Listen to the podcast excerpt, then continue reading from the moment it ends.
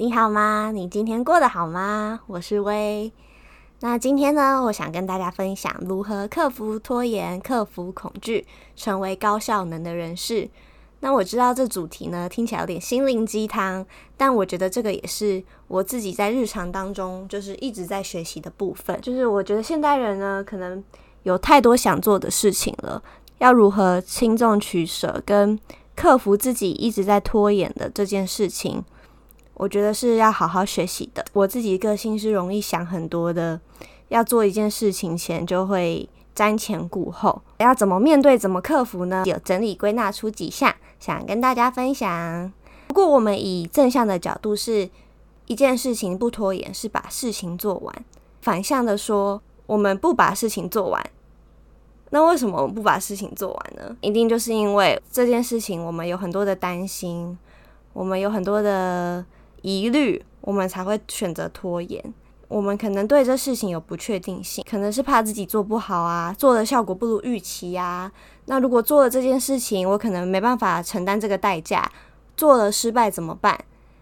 可是如果做一件事情不会有失败的可能，只会成功，我们干嘛还要去尝试？所以当我们理解。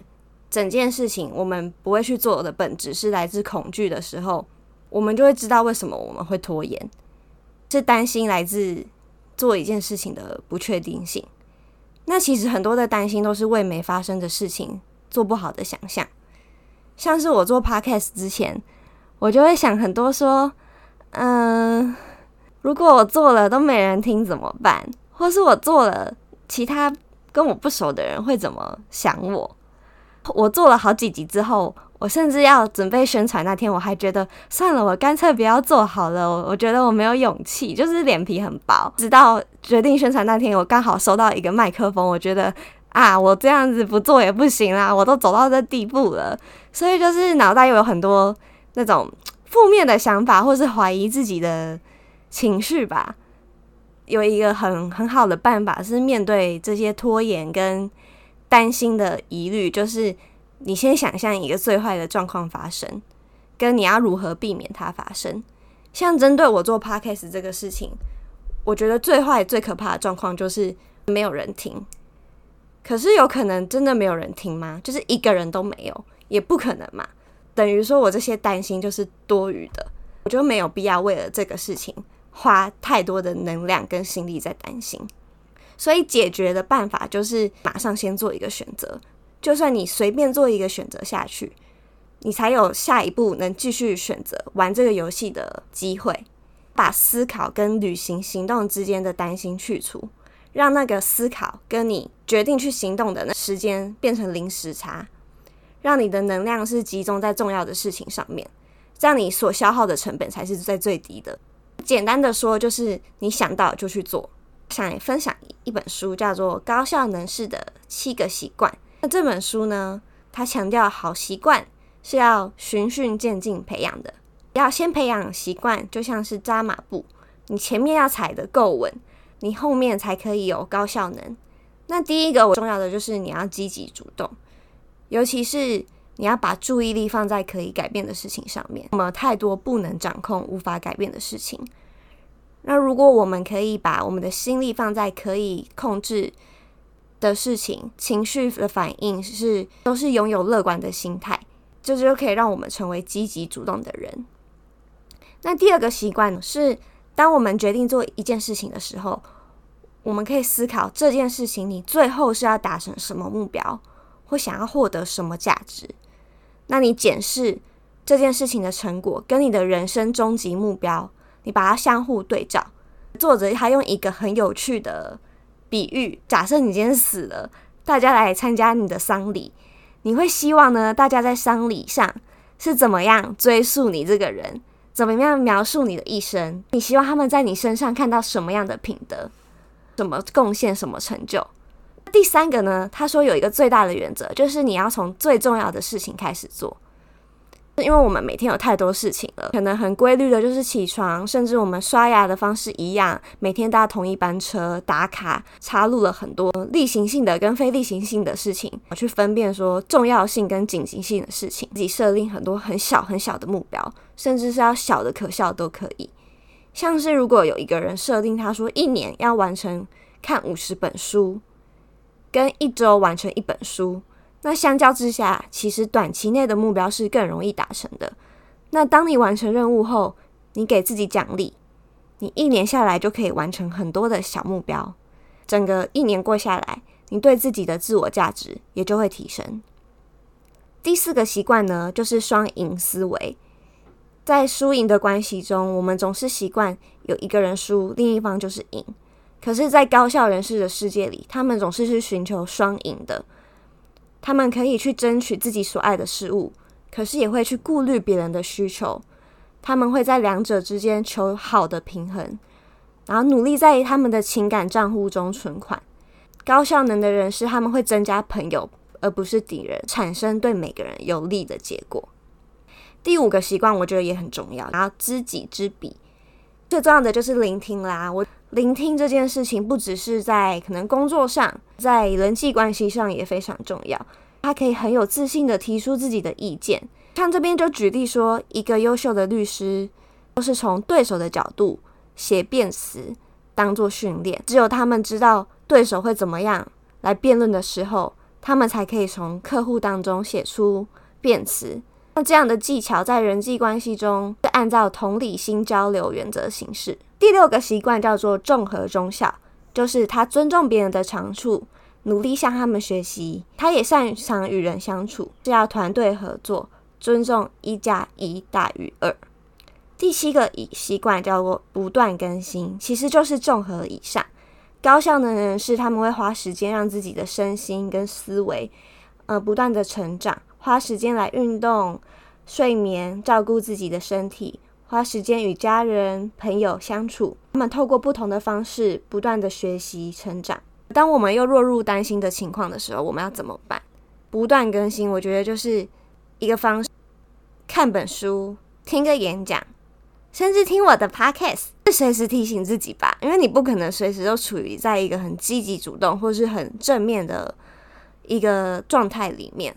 我自己的经验是，你当下马上找个事做，就算它不是很重要紧急的事情，找一件事做，嗯，让你脱离那样的思维里，然后你就会很意外的发现，你找一件事做的时候，你就会马上又开始做其他事情，整个人动起来。我觉得这个是一个又产生效能的方式。对，我可以推荐给大家，重新滋养你的灵魂，就是看书啊，听演讲。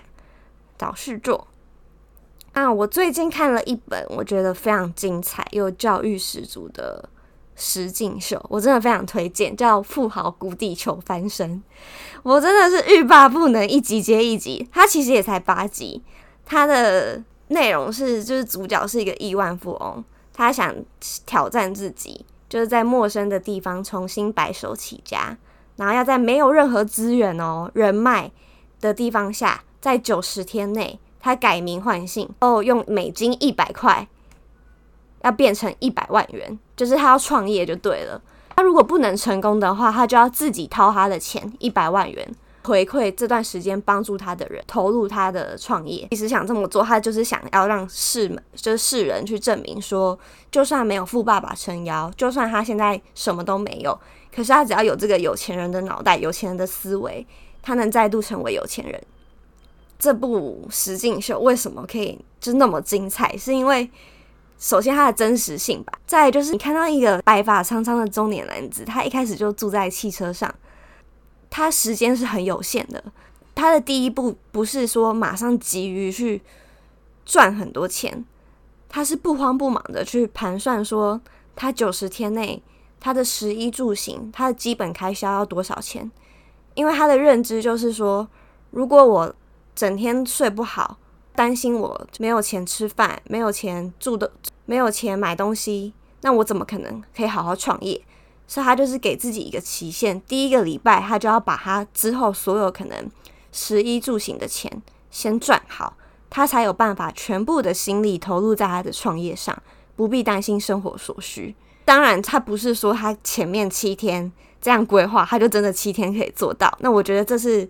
这是最精彩的地方，就是因为他的计划常常赶不上他的变化。可能好不容易哦，用了他的办法赚了两百多块美金，然后可是那一晚他却在他的汽车上暴吐、晕眩，只能去挂急诊，就又喷了两百块。然后你就会想说，他的明天到底怎么办？然后他的七天已经超过了，那他到底要创什么业？可是我觉得整部影集让我最深刻的是，当你很设定一个目标，然后你很清楚你的目标是什么的时候，你每天想着你的九就是九十天，你要创业，你还离九十天剩多少时间？你还差多少钱的时候，你的目标很明确的时候。你就会想要尽量的达成。还有一点，我从他身上学到的是，他是一个极度身体力行的人，是一个大老板。可是他底下召集到的员工并不知道他是谁，然后也不知道他有这个九十天的门槛。所以其实大家都会不能理解，说你到底为什么要那么急？你那么急，怎么可能把事情做好？然后是说你干嘛要一直催我？我这样子，我的案子就是需要更多的时间啊。所以当中一定有很多的争执。所以他需要不断的去沟通，然后鼓励他们，接受他们的情绪，自己甚至是要留下来，可能做事情做到半夜。所以他必须是要付出很多，来让他们的员工来信服他。那当中我还有看到的是永不放弃，虽然这个听起来很笼统，可是是因为。在他那个创业的过程当中，很多事情跟他预期真的想的不同，你就想说他真的知道这样子，他他他任务一定会失败啊，然后他计划都会赶不上变化，可是你都可以看到他是如何的马上的去接受，然后也不再多花时间去担心，然后为自己开下一条出。我觉得这这个实境秀才可以那么精彩，他很相信他自己的招募到的人才。当我真的知道你是这方面。领域的专业，我就全权交给你，并且你做得好的时候，我就适时的给你回馈，不管是金钱上的回馈，或者是言语上的回馈。那我觉得这是身为老板很重要的，就是，嗯、你当一个好的主管或一个好的老板，你要懂得去奖励你的员工，还有是你自己要很愿意下来做事，不然就是变得就是惯老板。那当中我觉得有一段很感人的，就是 反而不是他达到什么成就的时候。是，就是主角他在一个陌生的城镇，他好不容易召集到了那些愿意相信他、跟随他要创业的人。他坐在车上，一个人说：“一直以来，我都很感恩自己拥有的他的成就啊，他的财富，还有他身边爱我的人，因为他是亿万富翁嘛，觉得深深的感恩。可是他有时候也会心想说：如果我我今天什么都没有，我是个 nobody，这些人还愿意对我好吗？”可是今天，就在今天，这件事情真的实现了。我真的谁都不是。然而，这些人却愿意因为这个信念来追随我、挺我。这件事情让我从心里感到满足跟快乐。那我觉得真的很感动，就是一个人的有的时候他自己的心里的那满足跟期待，可能真的是是从人的肯定跟信任胜于。金钱上的，为什么我会特别讲到这纪录片？是因为我觉得这纪录片我看到企业家的精神，跟他的思维方法，还有解决问题的能力。主角彻底是高效能式的写照，他真的是符合了我刚刚以上说的七点每一点。看完我会觉得说，这个人会成功绝对不是偶然。我不知道有些人会不会有这样的心态，就是看到有些人有钱就会觉得啊。他家就是他爸是谁啊？或者是啊，他刚好很幸运啦。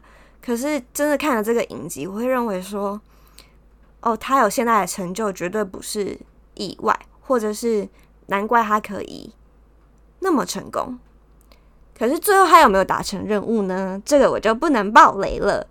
但这个是不管娱乐性或教育性都非常有的一部纪录片，我真的很推荐你有空一定要去看看。